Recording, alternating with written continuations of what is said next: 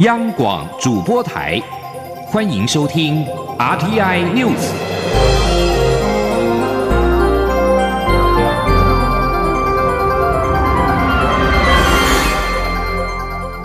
听众朋友您好，欢迎收听这节央广主播台提供给您的 RTI News，我是张顺祥。首先把新闻焦点关注到中华民国与吉里巴斯断交。蔡英文总统在二十号下午桃园参访行程受访的时候表示。对于吉国放弃真诚的朋友而选择当中国的棋子，感到非常的遗憾。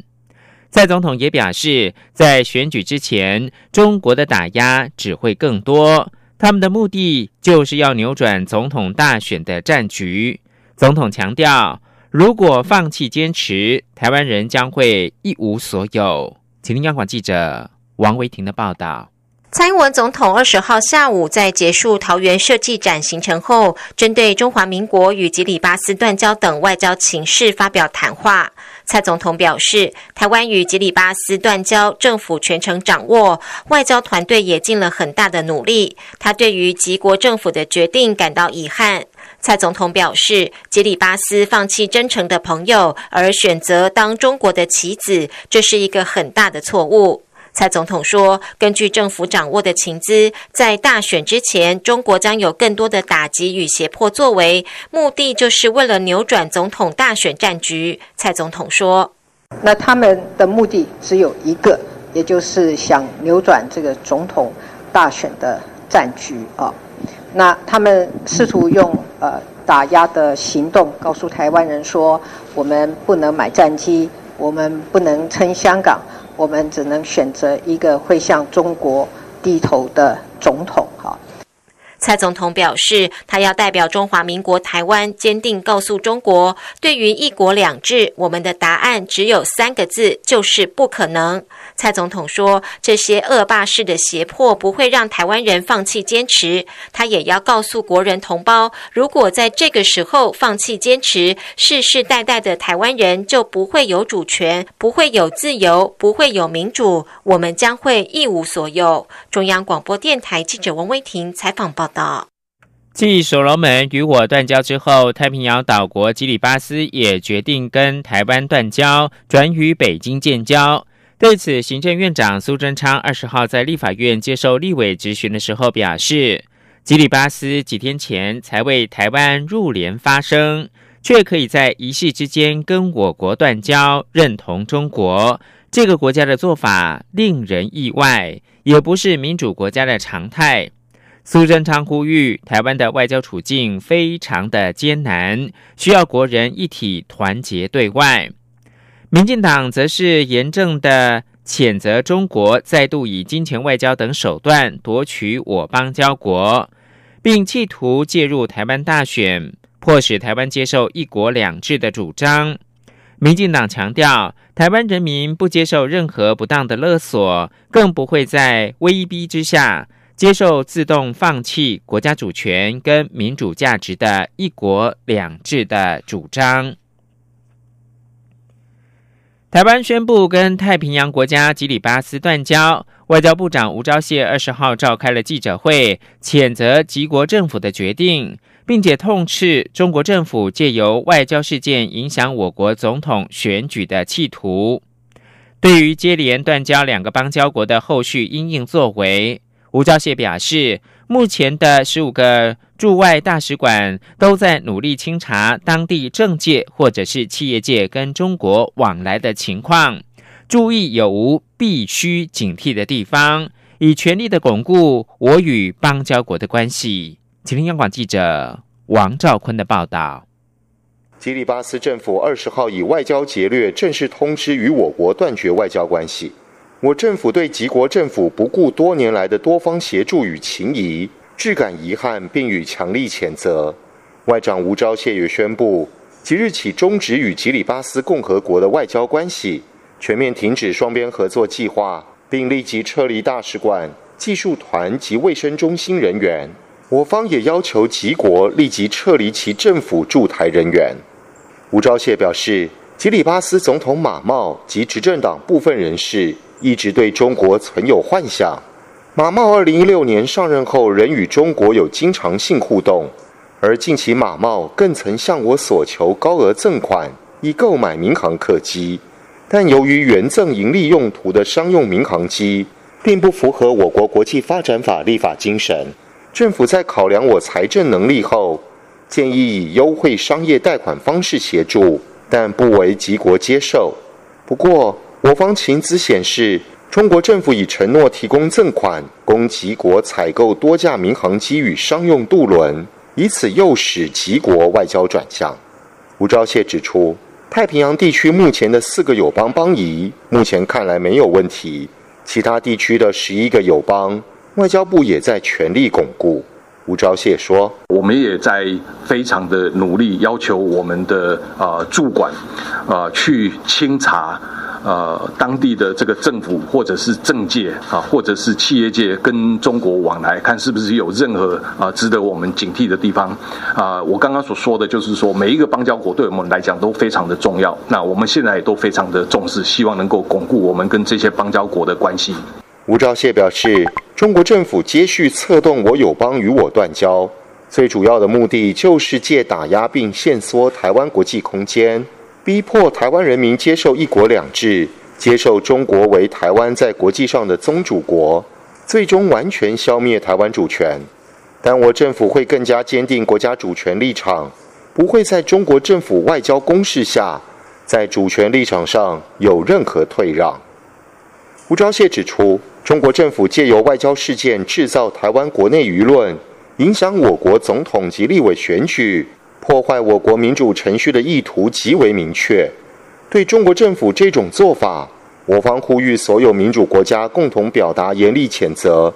并认清中国威权政府的目标就是要摧毁民主体制，一步步扩张威权主义。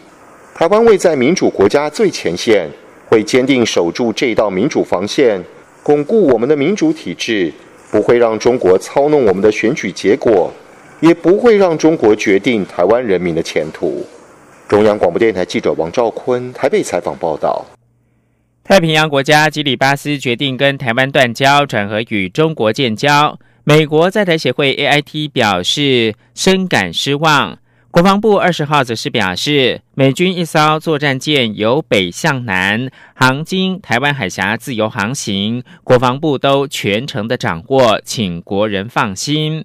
台湾十六号才跟南太友邦所罗门群岛断交，不到一周，吉里巴斯二十号正式通知与台湾断绝外交关系。A I T 对此表示深感失望，并且批评中国积极改变两岸的现状，包含诱使各国与台湾断交，已经伤害并且破坏了区域的稳定。继续看到的是台独欧基桑史明去世了，永远的革命者，台湾独立建国运动先驱史明，本名是施朝辉，在二十号晚间的十一点九分，病逝在台北医学大学的附设医院，享松寿一百零三岁。二十号晚间，史明的脸书上贴文宣布了这个讯息，大批的网友纷纷留言表示哀悼。蔡英文总统也在脸书上面表示，他会永远记得二零一六年选前之夜，欧基桑对他喊话的身影。欧基桑未尽的志业，他会永远的记在心里。明年的年夜饭，还是会为他留下一张椅子，纪念他为了台湾所付出奉献的一生。台湾独立建国运动先驱史明去世。本名施长辉的他，曾在台湾推动武装革命，之后前往日本，一边卖水饺，一边推动台独运动，写下《台湾人四百年史》，成为经典。晚年他回到台湾，仍然是热衷参与社运活动，一生投入政治，被尊重为台独的偶机上。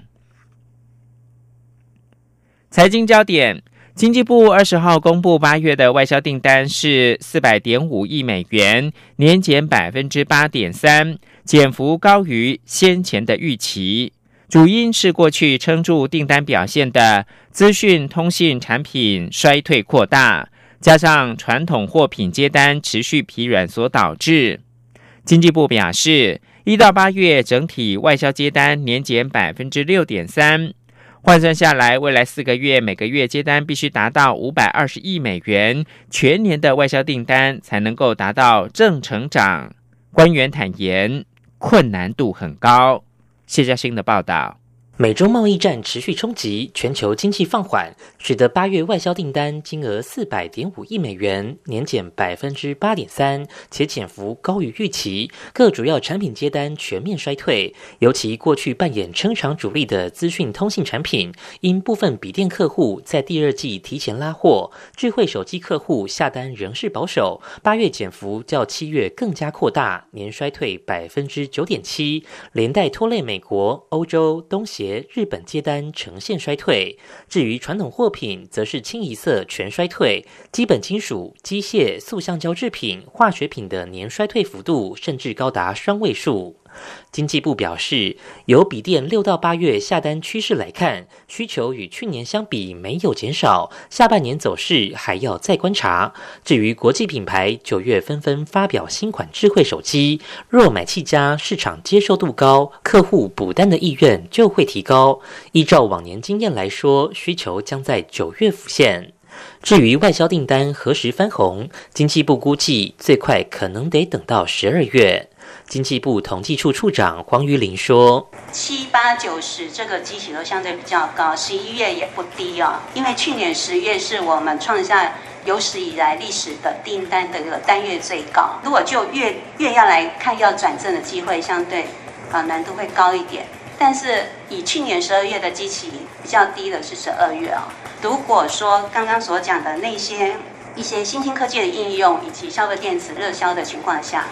比较有可能在十二月有达到一个月转正的情况。经济部也坦言，全年要正成长的困难度很高，因为就目前一到八月累积的接单金额，较去年仍减少百分之六点三来看，换算下来，未来四个月每月接单要达到五百二十亿美元才能达标，而目前预估九月接单金额仅在四百四十亿到四百五十亿美元，年减幅度上看百分之八点一。中央广播电台记者谢嘉欣采访报道。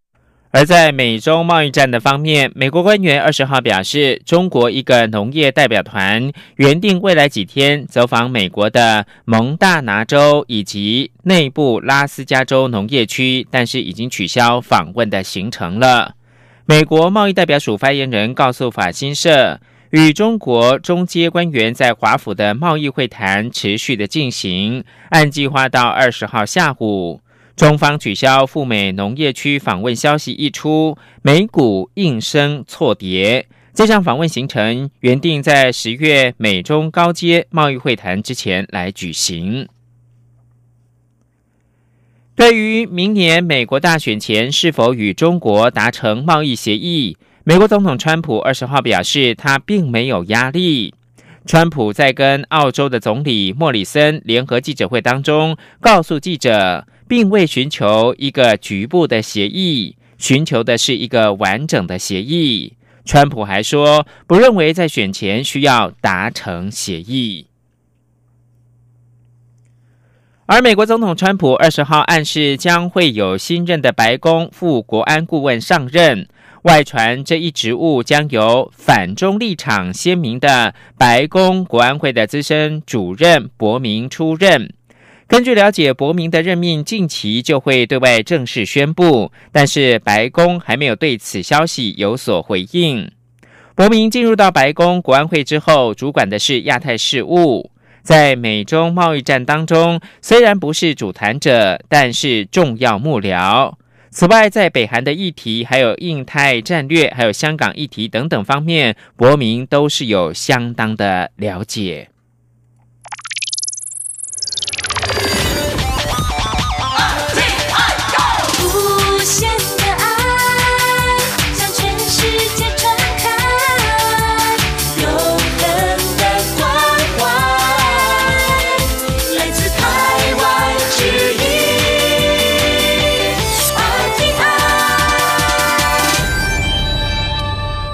现在是台湾时间清晨的六点四十五分，我是张顺祥，继续提供新闻。九二一二十周年了，看见齐柏林基金会在二十号举办了来自齐柏林的丁宁九二一世纪赈灾届满二十周年的醒思与期许的论坛。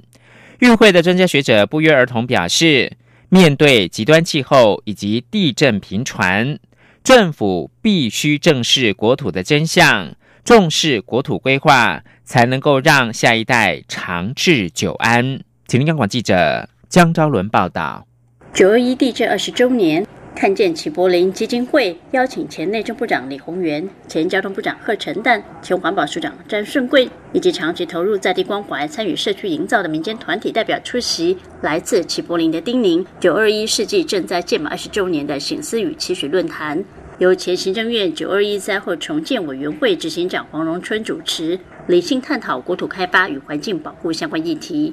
黄荣春表示，九二一地震就像一面镜子，让大家看见台湾的困境，面对台湾重建过程遇到的处处违建等状况，同时也扮演火炬功能，把台湾的人心烧起来，并开启台湾社区营造、校园重建、生命教育与志工运动元年，对台湾影响深远。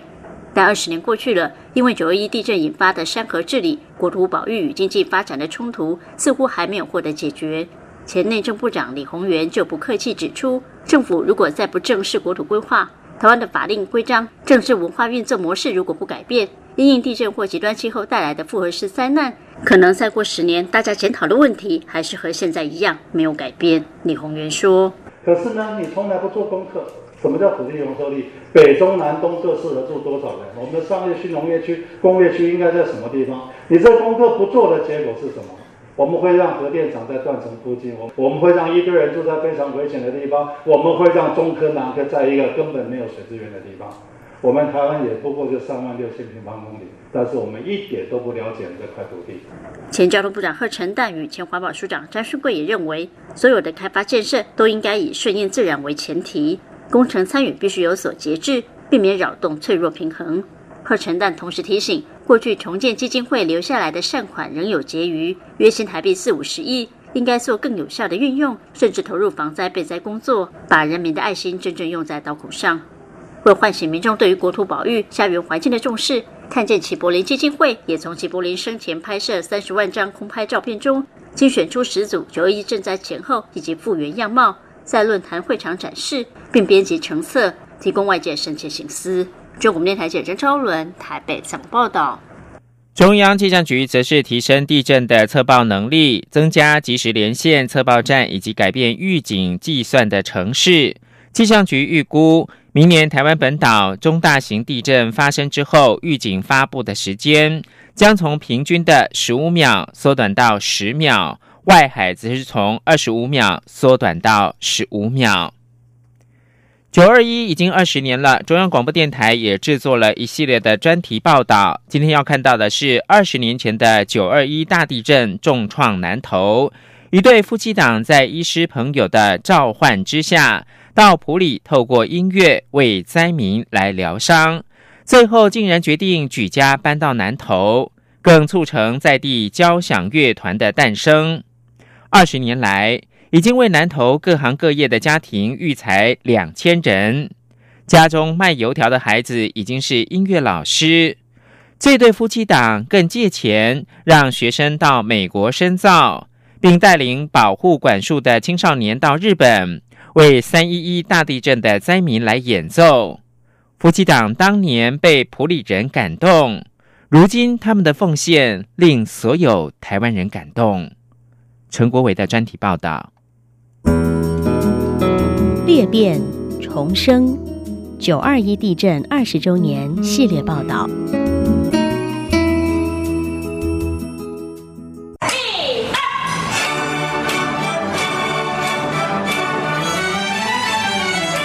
我们怎么去耕耘这些孩子？啊真的是每天每天一点一滴的。真的是把我们当自己的孩子这样去耕耘。音乐家夫妻档谢东升与刘妙文原本在自家成立的台北指挥家室内乐团及儿童管弦乐团，带领各年龄层的孩子学音乐。九二一大地震发生后，当时在普里基督教医院服务的陈建信呼唤两人带乐团老师到普里，借由音乐演奏抚慰灾民受创的心灵。谢东升说：“当时他每个周末带领好几位有空的老师，从台北花四五个小时到南投指导爱兰国小弦乐团，并配合学校安排到各地义演。就这样持续了两三年。后来在陈建信的提议下，向外界募到二三十把小提琴，在二零零二年成立了普里指挥家乐团。刘妙文则提到，全家人这时已有从台北搬到南投的想法，但一直到和三个孩子沟通。”好了，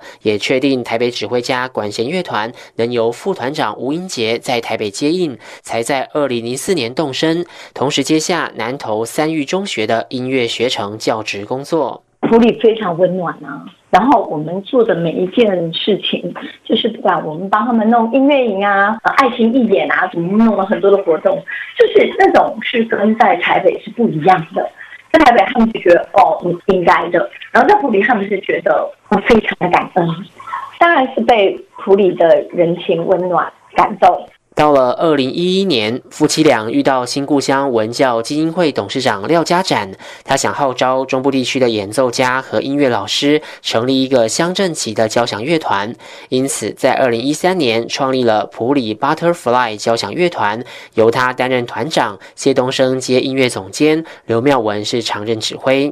普里 Butterfly 交响乐团近几年推动永之声计划，集结在地的暨南国际大学和南投县内的十多所中小学，展开长期的音乐社会运动，让更多的学生，尤其是弱势孩子，有机会接触音乐，进而让社会变得更好。南投县每次的音乐比赛，哈，所有各组各组所有比赛，只要是弦乐的，弦乐的三分之二都是我们拿前三名。在这以前呢，几乎很多组没有人参加。所以，对我们来讲的话，就是对南投县的音乐的人口，我们绝对有增加。谢东升算一算，夫妻俩这二十年来在南投带过的孩子已经有一两千人，而且来自各行各业的家庭。他提到，有学生家里卖油条，大学音乐系毕业后开始当老师，现在也是普里 Butterfly 交响乐团的台柱。夫妻俩也带领不少中辍生及问题学生，透过学乐器陶冶性情，并在四川大地震及日本三一大地震发生后，带着他们与乐团团员到当地演出。那真的很有共鸣哎，真的非常有共鸣。就是你会感觉到他们跟我们同样的心境，然后可是我们走出来了，我们用音乐来呈现出来，跟他们分享，然后这种感觉就已经是跳脱地震，却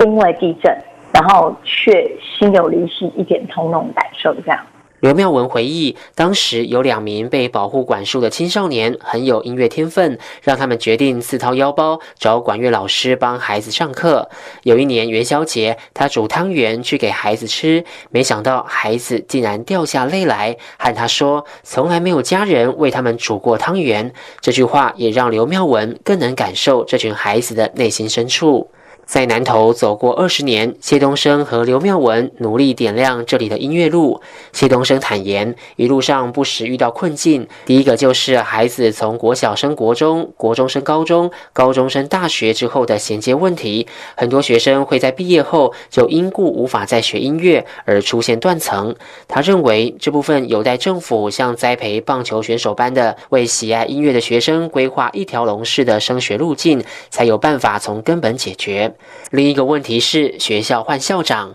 乐团的永之声计划，如果遇到支持推动音乐的校长，学生的参与情况就会非常踊跃。可是，一旦换上对音乐不感兴趣的校长，学生的参与率就会大幅降低。这样起伏不定的情况，也让谢东升总是不敢给自己和乐团设下太多愿景。两人今年将带领普里 Butterfly 交响乐团于九月二十一号晚上七点，在普里纸教堂举办纪念音乐会，演出作曲家钱南章创作的第六号交响曲《蝴蝶》。当中的第二乐章是九二一大地震，团员将借由大提琴、喇叭及敲打竹棒，带领观众回到二十年前那场令台湾人永生难忘的大地震。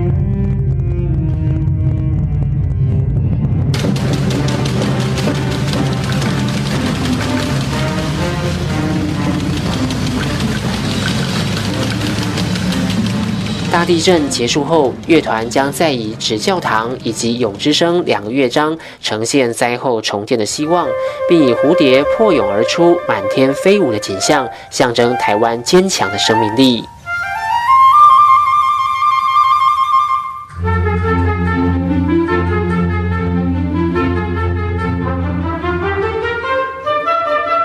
我们这几年，我们都希望我们九二一纪念音乐会是快乐的，是再生的，是色彩的，是蝴蝶的。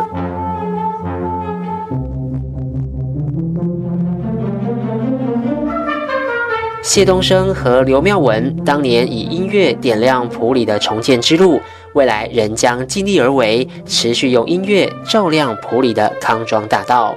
中央广播电台记者陈国伟专题报道。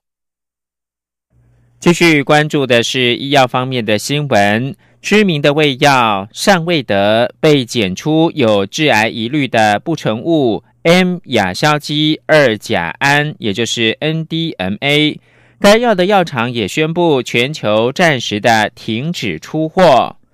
对此，卫生福利部食品药物管理署在二十号晚间表示，善卫德立即下架。而且跟尚未得有相同主成分的胃药，也必须要预防性的下架。请央广记者肖兆平的采访报道。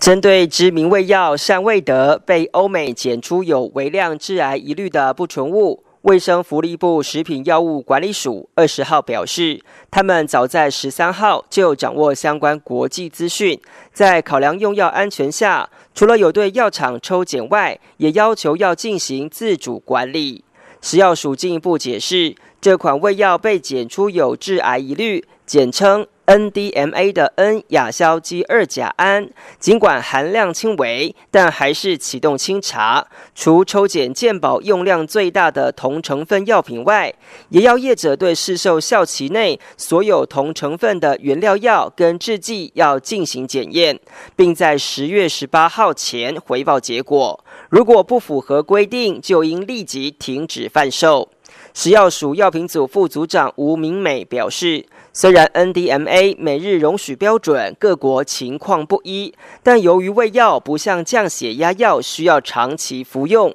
也因此铺路风险相对低，所以没有比较去年降血压药一传出含有致癌物就立即下架的做法。他说：“那医生也可能会考量到病人已经胃药胃部的问题解决了就停药哈，所以其实他摄入 NDMA 的风险是比高血压的药物还。”小哈，只是到底有没有明确的容许标准？吴明美表示，美国食品及药物管理局跟欧盟已经在去年定出每天食用标准容许值，这也是目前台湾采行的标准。他也说，这项标准确定会在十二月正式纳进中华药典。他说，每日 NDMA 的限量标准是九十六 nano nanogram 每天哈。他就是用你吃这个高血压的药物，会吃七十年哈，然后去算算出来，每一天可以容许的就是九十六 nanogram。食药署指出。他们在二十号也接获该药药厂通知，指尚未得即日起全球暂停出货，且规划要在九月底前完成检验。由于在国内效期内的产品还有四批，食药署会跟台湾药厂分公司讨论是否下架回收等后续处置。中央广播电台记者肖兆平采访报道。国际新闻：比利时布鲁塞尔二十号有一万五千人上街头和平示威游行，以响应瑞典少女桑伯格全球抗暖化的号召。而且除了学生族群之外，成年人以及老人也踊跃出席。三个世代联合呼吁政府采取行动。联合国将于九月二十一到二十三号分别召开青年气候峰会以及气候行动峰会，讨论如何应应气候变迁。桑伯格在峰会召开前号召全球发生对抗暖化，因此二十号从亚洲到欧洲以及美洲全球不少城市响应了罢工罢课上街发声以和平示威呼吁各国政府采取行动。以上新闻由张顺祥编辑播报。无限的爱向全世界传开永恒的光